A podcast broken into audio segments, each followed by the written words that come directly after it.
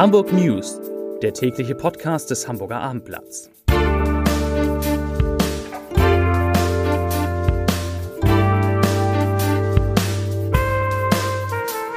Herzlich willkommen. Mein Name ist Lars Heider und heute geht es um eine neue Tageskarte, die zumindest zum Teil das 9-Euro-Ticket im HVV ersetzen soll. Weitere Themen. Wirtschaftsminister Robert Habeck spricht in Hamburg von wieder sinkenden Gaspreisen. Die Elbphilharmonie befindet sich in einer existenziellen Belastungsprobe und in Amsbüttel könnten Radwege bald leuchten. Dazu gleich mehr. Zunächst aber wie immer die Top 3. Das sind die drei meistgelesenen Themen und Texte auf abendblatt.de. Auf Platz 3 Abkühlung im Norden. Hat sich der Sommer schon verabschiedet? Auf Platz 2 Habeck geht von bald wieder sinkenden Gaspreisen aus. Und auf Platz 1 nach 9-Euro-Ticket HVV kündigt weitere Angebote an. Das waren die Top 3 auf abendblatt.de.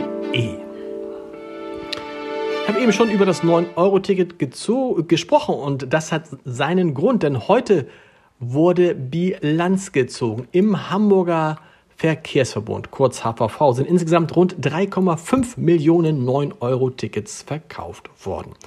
Und jetzt will der HVV mit neuen Angeboten, die allerdings bei weitem nicht so günstig sind, leider wie das 9-Euro-Ticket, ab September Kunden weiter an sich bitten, die auf den Geschmack gekommen sind. Zum Beispiel gibt es eine neue 5er-Tageskarte, die flexibel innerhalb von 30 Tagen genutzt werden kann. Außerdem gibt es bis Mitte September ein sogenanntes Flex-Abo, bei dem die Zeit bis zum 1. Oktober gratis ist. Und Abokunden können im September fast die gesamte Zeit über, unabhängig vom Geltungsbereich der Karte, den HVV-Gesamtbereich nutzen.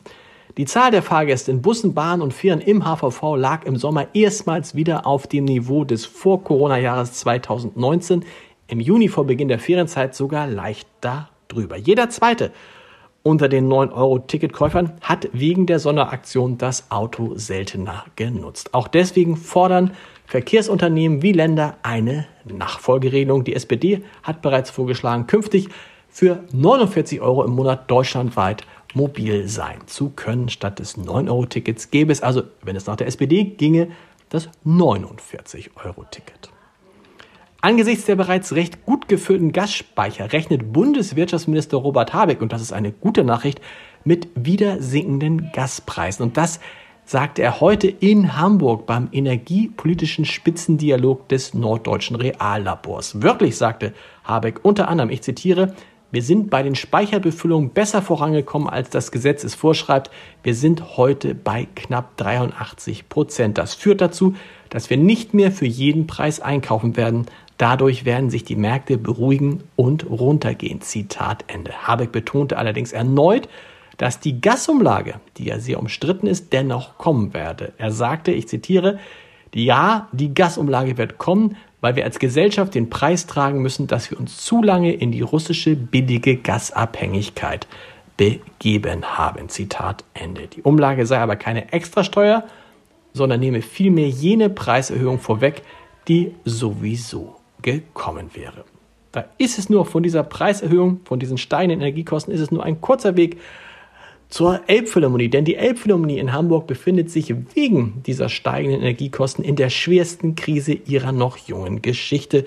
Das geht aus der Drucksache der Kulturbehörde an die Bürgerschaftspräsidentin Carola Veit hervor. In dem Schriftsatz heißt es, ich zitiere, die derzeitigen Entwicklungen bei den Energiekosten drohen zu einer existenziellen Belastung für die ELBG, das ist die Elbphilharmonie und Leishalle Betriebsgesellschaft, zu werden. Aktuell betragen die Energiekosten in beiden Konzerthäusern eine Million Euro. Sollten sich die ohnehin schon hohen Energiekosten so entwickeln, wie zum Teil prognostiziert, dürfte sich das Defizit der ELBG von derzeit ca. 2,6 Millionen Euro mindestens verdoppeln. Zitat Ende.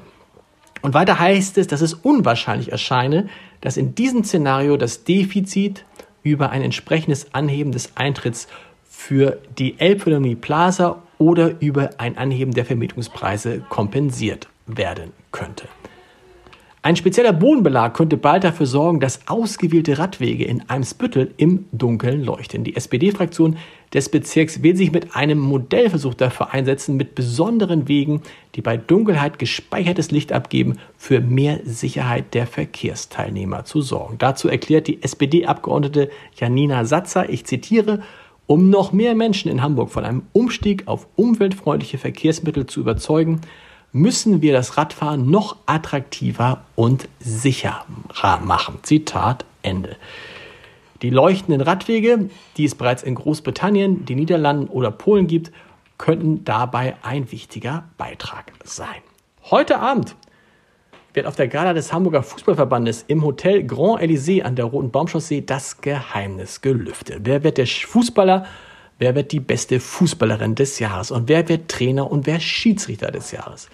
In der gemeinsam mit dem Hamburger Abendblatt durchgeführten Wahl standen in jeder Kategorie fünf von einer Jury benannte Kandidatinnen bzw. Kandidaten zur Auswahl und fast 37.000 Stimmen wurden online abgegeben. Heute Abend wissen wir bei der Gala, wer die Siegerinnen und Sieger sind. 500 Gäste sind eingeladen, darunter der neue DFB-Präsident Bernd Neuendorf, der ehemalige Nationalspieler und Europameister Thomas Helber und der ehemalige ARD-Sportmoderator Gerhard Delling. Alles weitere zu dieser Gala und zu den besten Fußballern Hamburgs heute Abend auf abendblatt.de und auf abendblatt.de slash podcast finden Sie noch mehr Podcasts des Hamburger Abendblatts. Wir hören uns morgen wieder mit den Hamburg News. Bis dahin. Tschüss.